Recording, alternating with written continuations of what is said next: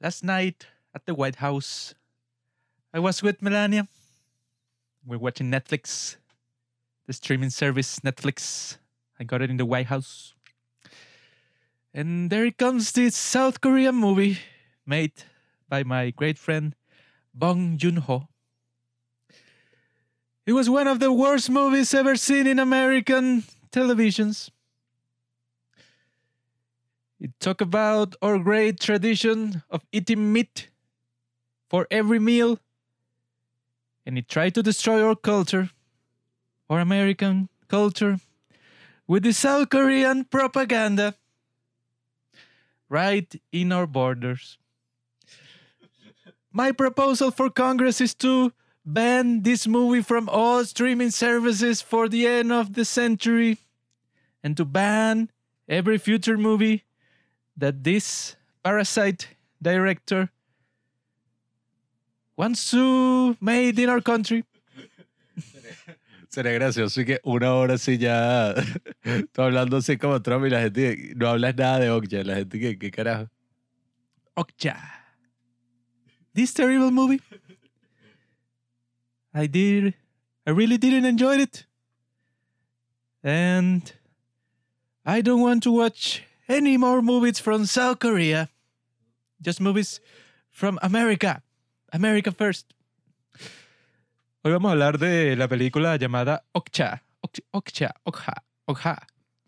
Un nombre medio fastidioso de decir, pero bueno. Aquí tengo al niño. Buenas, buenas, mi gente, bienvenidos a otra gran reseña de el cine coreano. Si ustedes ven Reels, de vez en cuando se darán cuenta de que el tonto de Pablo se convirtió en un meme, porque es un ridículo. Pablo.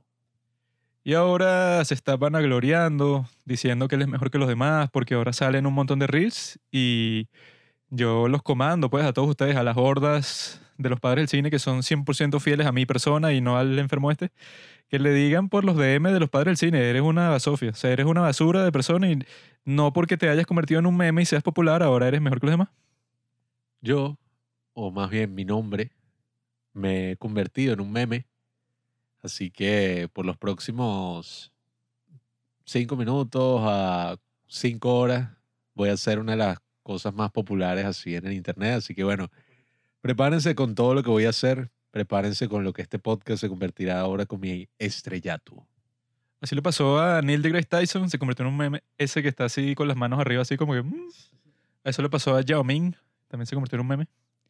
Y ahora le pasó a Pablo, qué cosa, ¿no? Qué grupo de gente tan distinta. Un chino, un negro y un pendejo. Anyway, esta película... Eh, Okja. Es una película de una niña que tiene un cerdo y la quieren separar del cerdo. Y como ella está tan amistada, está tan acostumbrada a vivir con este gran cerdo gigante de CGI, ella quiere quedarse con el cerdo. Muchos se preguntarán, ¿cómo ese cerdo llegó ahí? Ese cerdo llegó ahí porque nuestra amiga Nancy, creo que se llama, que es la directora de la empresa Mirando, que es Tilda Swinton, que ella por alguna razón siempre le gusta eh, hacer varios papeles dentro de la misma película y que e- esa, creo que ya lo ha hecho como cuatro veces. Em, ¿Cómo se llama? Bueno, en esta, ¿cómo que se llama la de terror? Que lo hace, la película esa de, lo hace en Suspiria, lo hace en la película esa de los hermanos Cohen, que es sobre estudios así de Hollywood y tal, eh, Hell Caesar. No sé por qué le gusta hacer eso, pero bueno, siempre hace varios personajes en la misma película porque hoy es la mejor actriz del mundo y tiene el talento para hacer eso, supuestamente. Esta de- desgraciada hizo un plan, supuestamente tiene unos cerdos ahí que lo hicieron em, cambiándoles el ADN a- entre algunos animales, no sé cómo lo hicieron, no soy científico, pues. Pero la idea era crear estos super cerdos que te pueden dar mucha plata porque son súper gordos y bueno, cuando los matas, eso, tienes 10.000 kilos de carne en este cerdote. Y se idearon un plan de 10 años para que la gente no pensara que estos cerdos, bueno, que salieron de un laboratorio ya, sino que salieron de la granja como si fuera orgánico y mandaron a cerdos por todo el mundo y que a 10 países distintos. Así que para que la gente creyera y que, ay, este creció en una granja, qué bonito. Entonces, uno de esos cerdos los mandaron para Corea del Sur y esta niña que, se llama Micha, Mija, Mija, ella tiene su propio cerdito y lo llamó Okja. Y ella va con el cerdito por ahí, en la selva, el cerdo le salva la vida y se mete unos coñazos así, o sea que parece que el cerdo es invulnerable porque sí ya yo no sé qué, pero eso, se mete unos golpes así, pero que sí de 10.000 metros de altura y no le pasa nada. Y ella está ahí con su cerdito hasta que llega Jake Gyllenhaal, que es un desgraciado ahí, o sea, un tipo que está desquiciado, que es como el tipo ese que se murió, el tipo que le clavaron un... que lo, que, que lo mató una mantarraya, Steve Irwin. Como un tipo así que hace programas de animales y lo contrató esta compañía mirando para que, bueno, para que vaya a buscar el cerdo. Y todo es básicamente una campaña de publicidad, pero la pobre niña no tiene la más mínima idea. Y el abuelo sí está claro, pues, o sea, que él trató de comprar el cerdo para la niña, pero le dijeron y que, bueno, es imposible porque, sobre todo porque este cerdo es como que el más carnoso de todos los que hemos mandado, o sea, es el mejor criado y va a estar en Nueva York que este es el cerdo más gordo, para que todo el mundo vea que estos cerdos, esos son los más profitable, o sea, son los que si vendes un solo cerdo de estos, o sea, te llevas un pocotón de plata, ¿no? Entonces tienen ese problema que se quieren llevarse al cerdo, que ese era el plan desde el principio, y la niña no quiere aceptarlo, y bueno, se vuelve loca, pasan un montón de cosas locas, porque ella está, eso, determinada 100% de que no se lleven a su pobre mascota, hace todo lo posible para evitarlo y se encuentra con unos terroristas que quieren robar a- al cerdito y dejarlo por ahí, no sé qué cosa. Pero es como que una película así quirky, pues, o sea, todos estos personajes locos, eso, el de Tilda Swinton es bastante loco, el de Jake Gyllenhaal, o sea, no son como personajes, perso- personajes, pues, son como que caricaturas en este mundo, eh, como que para exagerar esos aspectos de los negocios y todas esas cuestiones que la gente siempre está como que solo le interesa el dinero así, pero exagerado, y hacen todas estas campañas de publicidad que algunas personas pueden considerar inmorales y tal. Y esta niña, bueno, tiene que lidiar con un poder que ella, o sea, es una niñita pequeñita de Corea del Sur, entonces, bueno, es interesante ver cómo ella batalla con eso, con unos enemigos que tienen así en su poder a la policía de Nueva York, o sea, que los llaman y llegan un- unos tipos con un- unos palos y listo, o sea, y le caen a, golpes a todos sus enemigos. Y bueno, yo creo que fue una película eh, por ahí, que es raro como es de Bong Joon-ho, pero bueno, de eso se trata. Una niña con una cerda. Yo diría que es una de sus películas más flojas, junto con Barking Dogs Never Bite. Aunque bueno, tampoco es que es una mala película, así que yo la vi y que, ay, quítenla, qué fastidio, qué aburrido, no tiene nada de sentido lo que pasa. Sino que es eso, o sea, los personajes son súper quirky, está toda esta asociación que es como una asociación terrorista contra el maltrato de los animales. Eh, y bueno, aquí Juanqui dice que existe en la vida real. Yo en verdad no investigué tanto, pero eh, tengo que asumirlo. Pero es eso, es como, tiene buenos actores. Aparece ahí Paul Dano, aparece el que hace de el hermano mayor, o sea, Juanqui, en El diario de Greg, que ese es un buen actor. Eh, Giancarlo Esposito, no sé quién es. Tipo es el de que hace de Ghost en Breaking Bad. Ajá, sí, ¿verdad? El Gus Fring, que es como el asistente de Tilda Swinton, aparecen buenos actores y es como esto, este grupo terrorista que libera a Okja y es como, no, ellos, eh, es una broma toda rara, es como un grupo terrorista que libera animales, pero ellos no usan la violencia. O sea que sí, le quitan las armas y están así contra la gente que quiere hacerle daño a estos animales, pero no los pueden golpear, no pueden mentir, no pueden hacer nada malo, tienen como sus principios. Y en sí yo creo que esta es una película que fue hecha para niños, pues, o sea, fue hecha como para un público más infantil, aunque eso igual es un argumento estúpido cuando alguien y que es una película para niños, deja de criticarla, porque uno nunca está hablando de los Teletubbies, pues.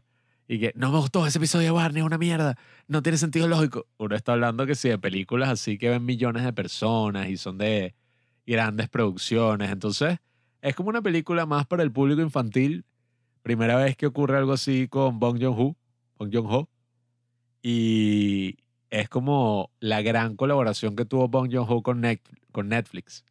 Que fue, creo que lo llevaron al Festival de Venecia e hicieron toda esta publicidad y fue como eh, producida por Netflix y broma. Entonces es como tiene un estilo un poquito distinto a lo otro que había hecho Bong Joon-ho.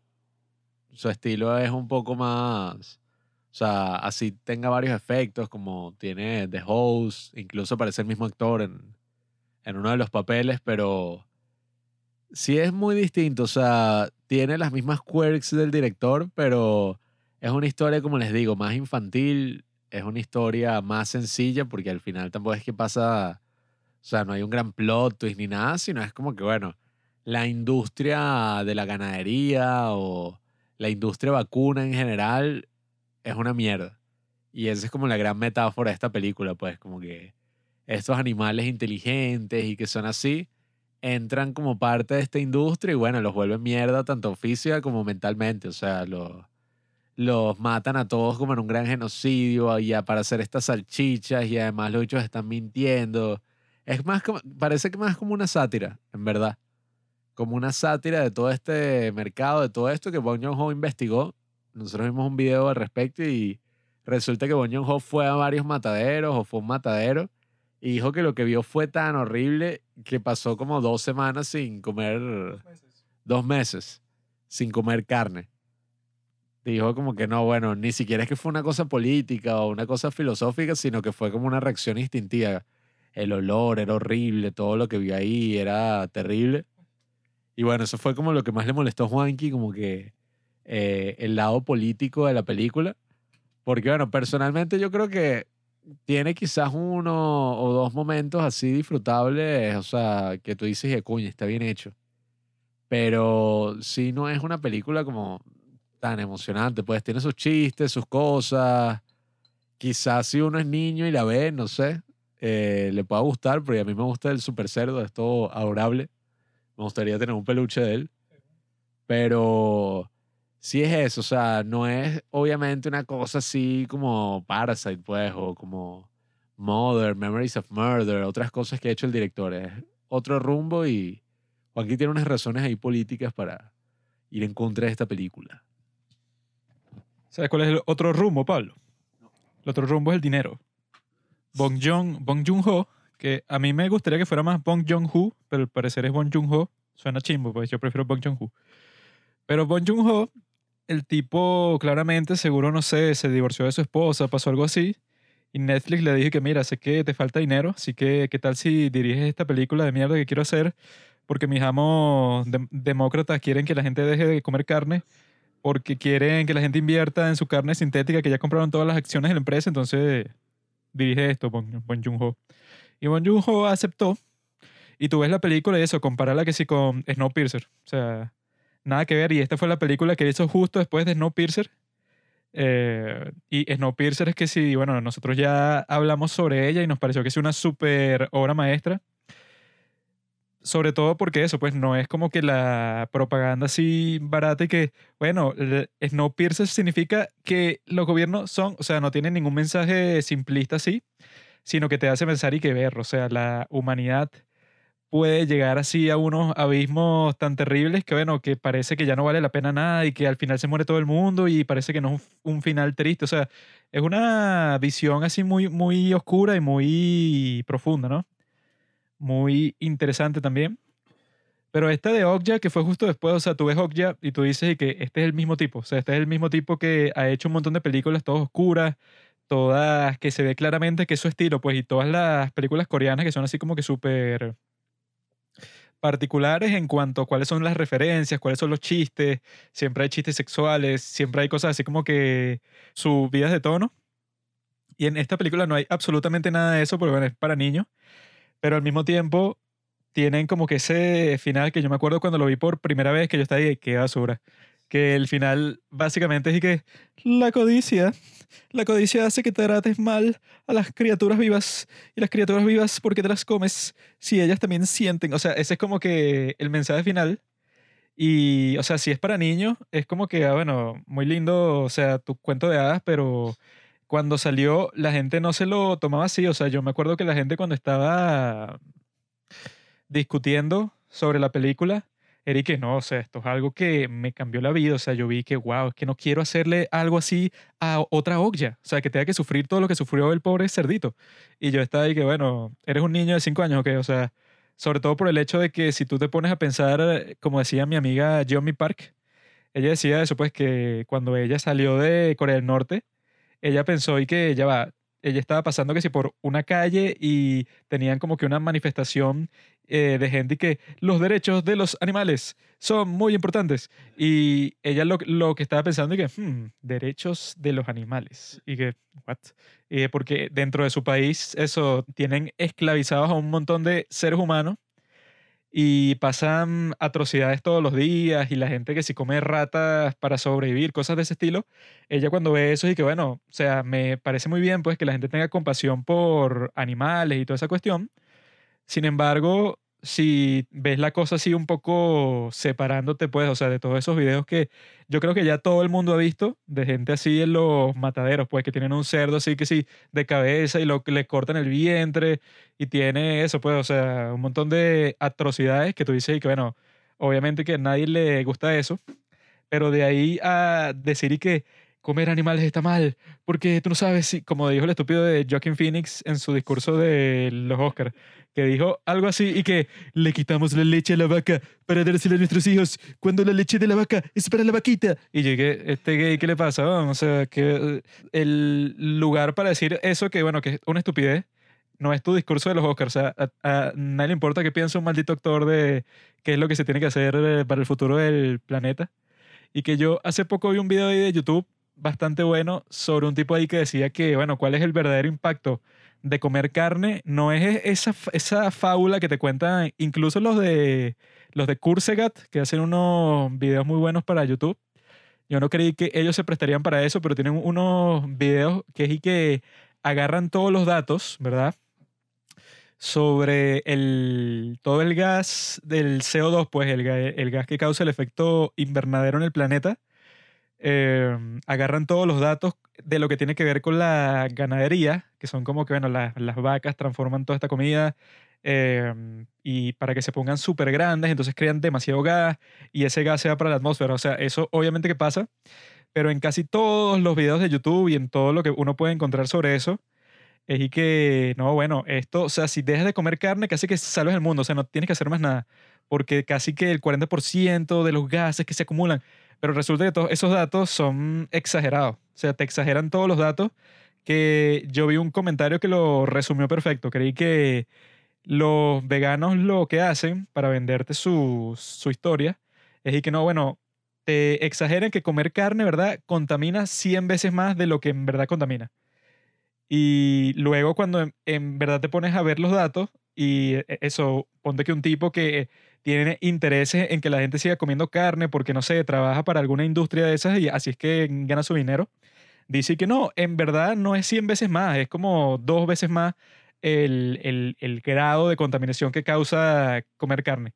Y ahí es que salen los veganos a debunquear ese video que yo vi, que básicamente decía eso, y que es mentira, no son dos veces más, son como 15 veces más, y que, ok, puede ser que eso uno esté como que muy exagerado para un lado, otro muy exagerado para el otro, pero los que más exageran son esos, pues, y que el 40% del agua que se toma se le da a las vacas, y, o sea, mentiras, pues, o sea, te, te lanzan un montón de mentiras, o sea, tratando de como que eso, que es la táctica que usan bastante ahorita con el COVID, pues, asustarte para que tú digas y que, Ay, esto es muy, muy feo, en vez de decirte eso, la verdad, y que tú veas qué quieres hacer, pues, si, si te dicen la verdad, sería que, bueno, esto causa eso, contaminación para el ambiente, pero al, al, mismo tiempo eso, que con el COVID tú no vas a decir que como se está muriendo gente, bueno, cierra todo por el fin de los tiempos y ya. Si tú ves que mucha gente de eso, si comes carne y sigue la industria de la carne y eso, tienes las vacas, todos estos animales que sufren muchísimo, entonces tú dices que, ok, vamos a parar esto en seco. Desde hoy se prohíbe en todo el mundo comer carne, pollo, etc. Bueno, entonces, ajá, ¿qué crisis creas ahí? Pierde un montón de gente su trabajo. O sea, vaya usted a saber en todo el mundo cuál es la cantidad de gente que, que su trabajo está relacionado de cualquier forma con, con vacas, con pollos, con cerdos, con todos estos animales que crían después para sacrificarlo. Por eso es que eso, todos esos argumentos a mí personalmente no me importan, sino que bueno, el argumento más fuerte de todos para mí sería como que, ah, bueno, sufren mucho. Y si sufren mucho, obviamente que es malo.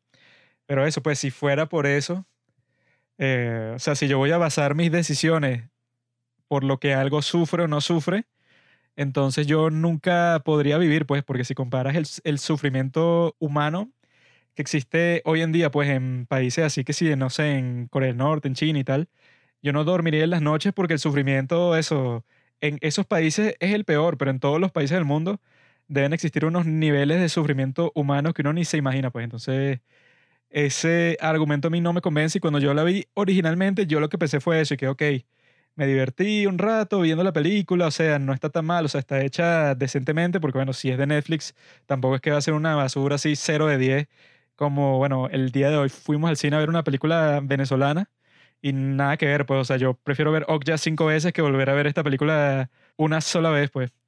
Pero eso, pues, o sea, no está mal, pero si yo veo que una película está dirigida por, por Bong Joon-ho, ah, Bong Joon-ho, el tipo de eso que hizo Parasite, que hizo Snowpiercer, que hizo Memories of Murder, espero mucho más que Okja. Sí, es que claro, o sea, no es una película que tú ves y dices, eh, ¿qué es esta basura? Porque hemos visto otras que incluso hemos sacado reseñas en este podcast, Space Sweepers, que ahí tú la ves y tú dices, claro, este tiene, o sea, está cool, pero tiene problemas narrativos.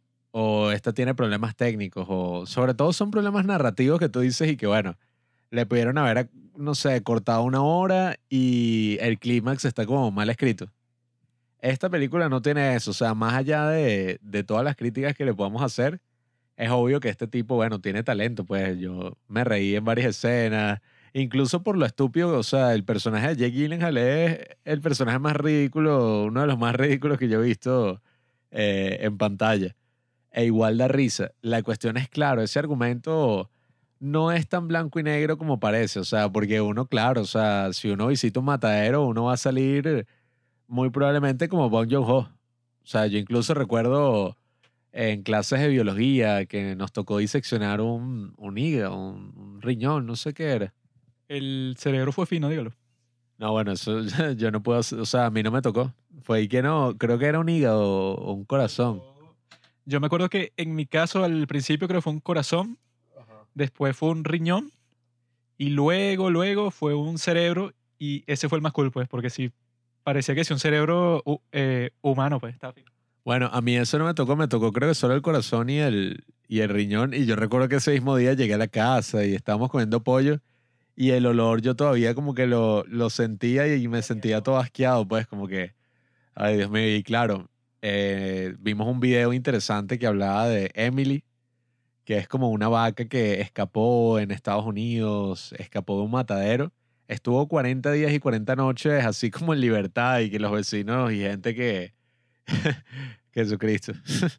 Gente que lo veía por ahí le da como comida y la, la cuidaba hasta que finalmente terminó siendo comprada por una familia, una familia vegana que, que la cuidó y la gente lo visitaba, la visitaba la, la, la vaca. Y veían como que, wow, qué inteligente es, mira cómo se relaciona. Hablaban de eso y de, de los paralelismos que tenía con la película Okja, pero claro, o sea, yo igual creo que es un tema más complejo y, y un tema que cada uno debería, obviamente, como analizar y preguntarse a sí mismo, porque uno, obviamente, como les digo, o sea, uno ve una vaca y que, ay, qué bonito, o que si en abstracto, pues, y que, ay, bueno, voy a hacer una parrilla. Pero claro, si tú vas a un matadero y ves ahí las atrocidades que ocurren, es horrible. Sin embargo, uno también se pregunta, porque no es como si van y agarran a las vacas que están ahí en la libertad y las meten presas y las torturan, sino que literalmente crían millones o hasta billones de cochinos, vacas, pollos, precisamente para eso, pues para ser consumidas, para ser sacrificadas. Entonces uno también se pregunta, y bueno, pero es que hemos creado billones de animales y les ponen un pocotón de cosas transgénicos o cosas así y que no, si tú lo crías en esta jaula pequeña, él crece como hasta acá y así puede sacar más carne. O sea, no se trata en lo absoluto como seres vivientes, sino como eso, pues, como objetos, comida, pues. Entonces, eso también crea como un debate ahí moral, pienso yo, que uno dice, ok, estamos criando a billones de, de animales para ser consumidos. ¿Qué pasaría si lo dejamos de hacer? O sea, ¿sabes? Es como raro y que bueno, ya la cagamos, pues, si es por eso. Si vamos a hablar de influir en la naturaleza, ya hemos influido porque así es nuestra especie, pues hemos influido tanto que eh, el ambiente cambia, los ecosistemas varían, o sea, mira, que es una ciudad. O sea, si estamos hablando de no interferir con la naturaleza, ya creo que ya llegamos al punto de no retorno, o sea, y que no, no, no, vámonos. Sí, o sea, Chernóbil, una planta nuclear explotó y volvió el lugar inhabitable, o sea, ya como que no hay vuelta atrás y que sí, ahora vivimos en la naturaleza, quiere una comunidad ni siquiera agrícola, o sea, somos recolectores y cazadores, cazadores recolectores, entonces pienso que es un tema complejo. La comida vegana, eh, he probado algunos platos ahí interesantes, pero personalmente creo que, claro, la carne es una fuente de proteínas muy importante, las carnes en general, el pescado, todo eso. Y claro, uno desde el punto privilegiado y que, como es en Estados Unidos, voy a Whole Foods y allá compro todas mis cosas y tal. Pero en Latinoamérica, o sea, o, o en países así, en África, o, o países así de tercer mundo en general, es una fuente de proteínas muy importante que mucha gente depende de eso, pues mucha gente incluso ni siquiera puede obtener. Ahora, imagínate si es regulado hasta el punto que, no sé, un kilo de carne vale 50 dólares, qué sé yo. O sea, ya eso sería como, bueno, todos nos fuimos a la mierda. Entonces, bueno, es como interesante el tema y esta película, bueno, eh, un poco bestia lo aborda. y te muestra como que los bichos están casi que en un campo de concentración ahí, los super cerdos todos cuchi. Eh, que bueno, quizás sea así, pues, o sea, quizás si lo ves desde esa perspectiva se ve horrible. O sea, yo no he visto esos videos, pero deben ser horribles. Por ahí he visto uno que otro clip y sí, casi que dan ganas de vomitar, pero bueno. O sea, uno también a veces piensa, bueno, pero tú ves también esas vainas en Animal Planet y uno ve, no sé, a un animal comiéndose a sus hijos y uno dice que, bueno, eso tampoco es que es muy bonito tampoco, o sea... Es como dice este Joe Rogan, que él caza venados y alces y tal. Entonces cuando la gente dice que, ay, los cazas, los matas, pobrecitos, él les pasa un video que hay que, y que bueno, los alces y los venados y tal, como que la forma más común que tienen de morir, si nadie los mata, cuando ya son viejos, simplemente, o sea, están como que débiles y los rodean que si unas manadas de coyotes y se los comen vivos, pues. O sea, te empiezan a comer porque ya estás viejo y eres lento y tal. Y tú te mueres mientras te comen, pues. O sea, y eso, te mueres que si gritando. O sea, hay, un, hay varios videos de eso que él siempre los comenta en su podcast. Y es y que, bueno, el punto de la casa que nosotros hacemos con arco y también que sí con escopeta y tal, es que tú cuando le dispares, que no le tengas que dar cinco tiros, pues, o sea, que no sé, que le di en la pierna, salió corriendo y después le di otro en el torso, salió corriendo y después, no, o sea, que tú practiques lo suficiente para que le des un solo disparo y listo, pues, o sea, para que muera sin dolor en lo absoluto. Y él come eso, puro, pura carne de alce, que la casa de esa forma y que en el video ese que nosotros vimos decían y que, ¿por qué matamos a unos animales y, los, y otro tipo de animales son nuestras mascotas? Eso es una ideología que creó la sociedad, porque en realidad uno se podría comer cualquier cosa y que, claro que no, o sea, si tú comes eso, las tres comidas, o cuatro, pues que si vaca, eh, vaca, pollo, pescado y cochino, pues, o sea, las cosas así que, que, que más come la gente uno también puede tener un conejo de mascota y conozco gente que tiene conejo de mascota e igual como conejo, pues. Bueno, creo que nunca he comido conejo, pero tú puedes comprar conejo en el mercado y dicen que es rico. Oye, yo he escuchado eso, pues, de gente que ha probado que sí, carne de perro y carne de gato, que no sabe muy bien y que cuando matas un perro o matas un gato, para eso, eso, la carne que, que es posible que saques de ahí, o sea, en cuanto a proteína, a peso y todo, es mínima comparado, obviamente, con la carne que vas a sacar de la vaca. O sea, tú de una vaca, bueno, sacas no sé cuántos kilos de carne.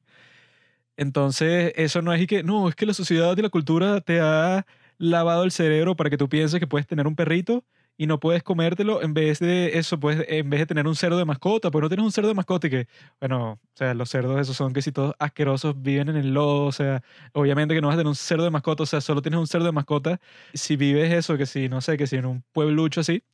Y que yo cuando también vi Okja, yo lo que pensé fue, y que bueno, la historia de que una chamita o un chamito de una granja que se hace amigo de uno de los animales que van a matar en algún punto, sea vaca, cerdo, pollo, lo, que sea, es una historia que uno ya ha visto eso, que si en cuentos o en otras películas, de que es- está la niñita que es que, ay, me hice amiga del gallo. Entonces le puse un nombre y todo y eso, y lo alimento de primero en las mañanas, estoy todo el tiempo con él.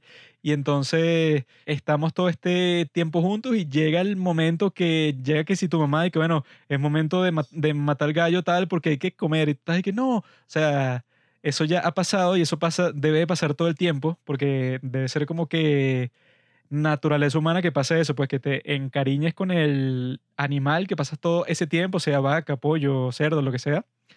Pero eso no significa que, y que no, entonces ves y que, que loco, ¿no? Esta niña, o se hizo amiga del super cerdo, o sea, que te lo ponen como si fuera una historia toda loca, toda particular, como que para hacer su punto así como más énfasis, cuando lo más probable es que, bueno, eso de- debe pasar todo el tiempo, sin embargo, eso no es razón para que tú digas y que no ves la gran crueldad y que, bueno, si pasa en una granja, pasa en la ruralidad, o sea, pasa en sitios en donde tú básicamente, porque si toda la historia humana hace granjas de subsistencia, pues, o sea, tú de lo que crece ahí y de los animales que tú críes es que comes, o sea, tú ni lo vendes. Entonces, eso sí ya ha sido parte de la historia humana, de toda la historia. Es como que exagerado cuando tratas de mostrarlo y que no, eso fueron unas empresas que llegaron y entonces crean todo este dilema moral y que bueno, ya existía antes.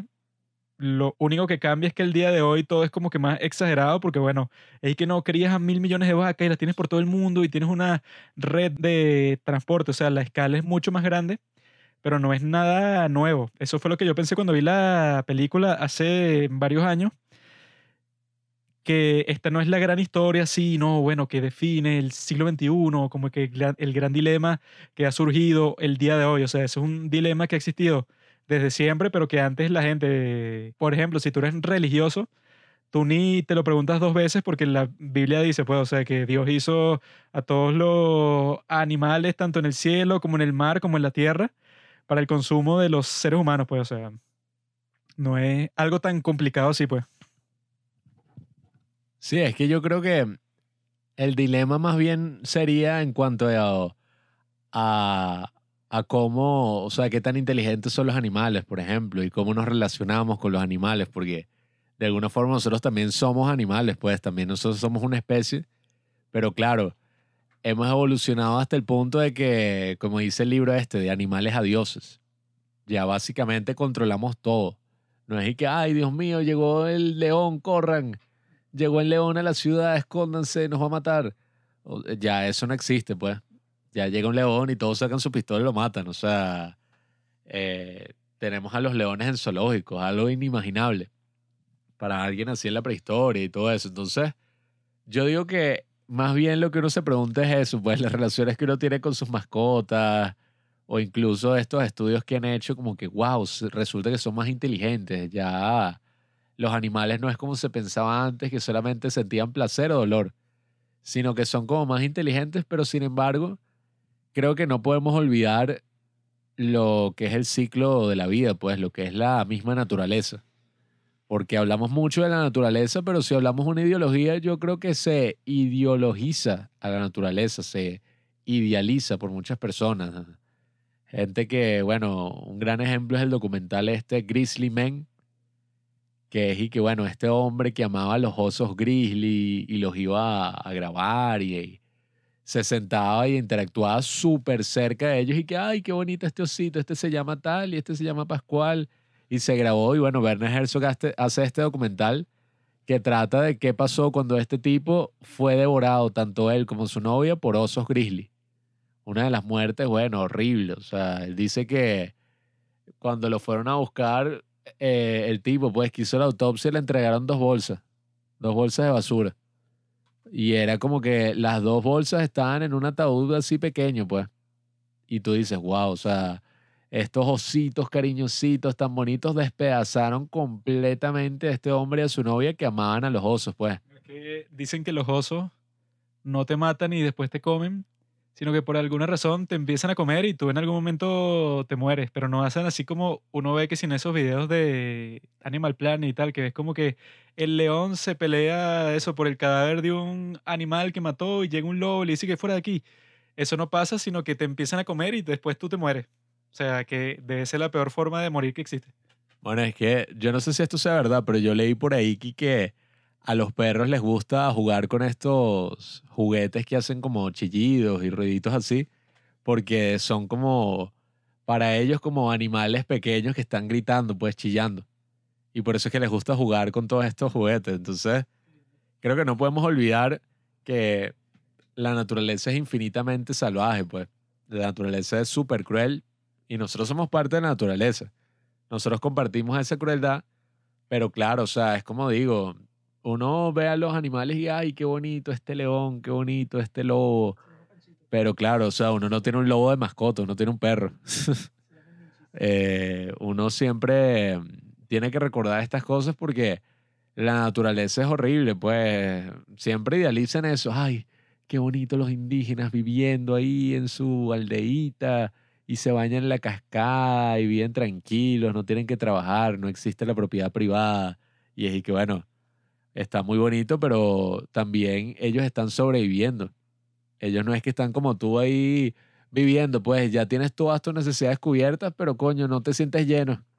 No tienes novia o no sé, qué coño, no te gusta tu trabajo actual y entonces coño, ay, no sé, me siento en un dilema, mi sociedad es tóxica, mi ambiente es tóxico.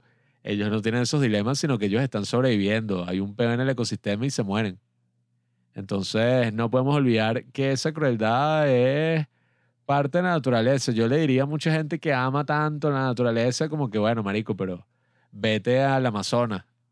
O sea, no te vayas a, un parque nacional o a una montañita así en tu, cerca de tu ciudad, sino ve al Amazonas y trata de vivir ahí un mes sin internet, sin nada, o sea, sin ninguna comodidad y luchando contra la naturaleza que el mismo Werner Herzog, pues, que fue el que hizo este documental, Grizzly Man, yo me estoy leyendo su libro, eh, ¿cómo es que se llama? The Burden of Dreams, que es cuando él, él hizo dos películas en el Amazonas y él cuenta toda la experiencia en sus diarios. Y él dice que, bueno, es una locura. El bicho durmiendo en una hamaca con un pocotón de mosquitos y no hay que si nada, no hay agua, todos súper enfermos todos los días ay, mira, arrasaron, no sé, subió la marea y se arrasó con todos estos palafitos que hemos construido, todas estas viviendas que hemos hecho. Entonces, eso es lo que digo, pues, en cuanto a ese argumento, pero bueno, ya en cuanto a la película, es una película entretenida, no voy a decir que no tampoco, que creo que es una película así ligera, medio tontita, que uno podría ver así, que no es como esas malas películas, que esas sí son malas, que uno ve en Netflix así todas genéricas y que vacaciones, adolescentes, en el, se van al lago y hay un accidente. O sea, vainas que duran eso, hora y media y que tú estás ahí que bueno, la ves y nunca vas a pensar sobre esa película de nuevo. O sea, nosotros hemos visto películas que las vemos y literal nunca más son comentadas. O sea, es como si, ay, vimos, yo recuerdo, vimos una de Navidad hemos visto varias de Navidad, sí, que uno como que ve, pero nunca más las comenta. O sea, uno las borra de su memoria, como que, ah, verdad, yo creo que vi esta película. Y al menos esta, porque Bong Joon-ho sigue siendo tremendo director, incluso en las cosas de menos calidad que hace. Y se nota que igual le pusieron mucha atención a la película, pues tiene buenos efectos especiales, tiene momentos queer que sí, los personajes dan risa, está, tiene un buen diseño de, de producción, de vestuario. Tilda Swinton es una cosa y toda loca. Y al menos en ese aspecto es valioso, pero claro, todos esos argumentos, todas esas cosas no son tan simples y, y pueden llevar, claro, más a un debate que creo que puede ser productivo, pero también no se pueden caer en absolutismos, pues, porque muchas veces cuando las personas están, ok, si tú quieres ser vegano o vegetariano, fino, haz lo que quieras, inténtalo. Pero también hay otras personas que hacen eso por tener una superioridad moral, pues como, mira, el ambiente se está jodiendo y yo sí estoy haciendo algo para salvar el planeta mientras tú no estás haciendo nada. Que es que bueno, ajá. el ser humano. O sea, que eso también muchas veces creo que es odio hacia ellos mismos. O sea, hay mucha gente que es así, que no, es que los hombres blancos, heterosexuales son malos. O ni siquiera, o sea, vamos a irnos a ese argumento. Es que la humanidad es mala, la humanidad es terrible para el ambiente. Y es como, marico, o sea, sí, somos malísimos los seres humanos. O sea, eh, tenemos tanto poder que, coño, nosotros extinguimos a las especies, dañamos el planeta. Eso es pura paja. O sea, cualquier día llega un asteroide nos vuela a todos y listo. O sea, gran vaina. Los dinosaurios los extinguimos nosotros.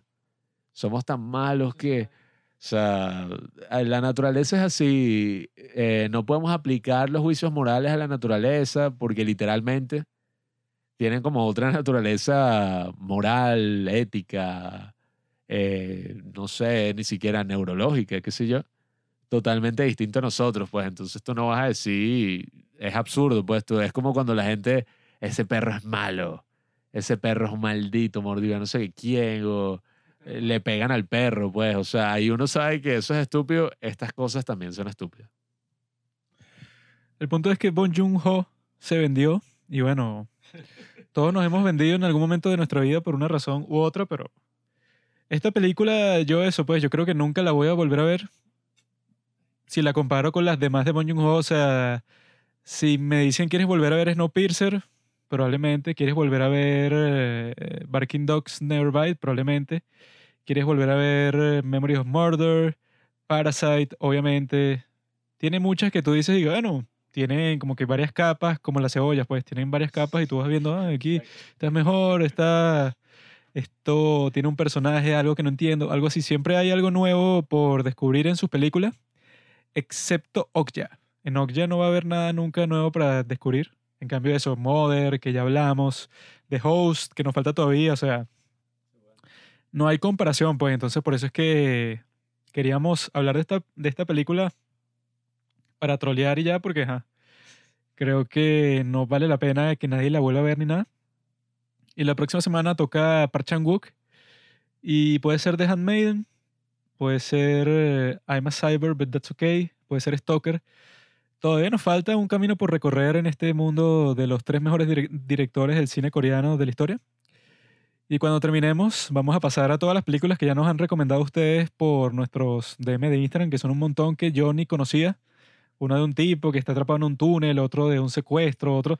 Siempre son de temas oscuros estas películas coreanas, pero que se ven interesantes, pues esas ya están ahí, como les respondí a ustedes, anotadas ahí para los próximos capítulos, pero primero lo primero. Hay que terminar con estos tres desgraciados. Y cuando terminemos, vamos para eso. Gracias por escuchar Los Padres del Cine. Síguenos en Instagram en arroba los padres del cine para enterarte de los nuevos capítulos que iremos publicando. Si nos escuchas por Apple Podcast, déjanos una reseña. Si no, disfruta escuchándonos en todas las aplicaciones por las que puedas descargar podcast.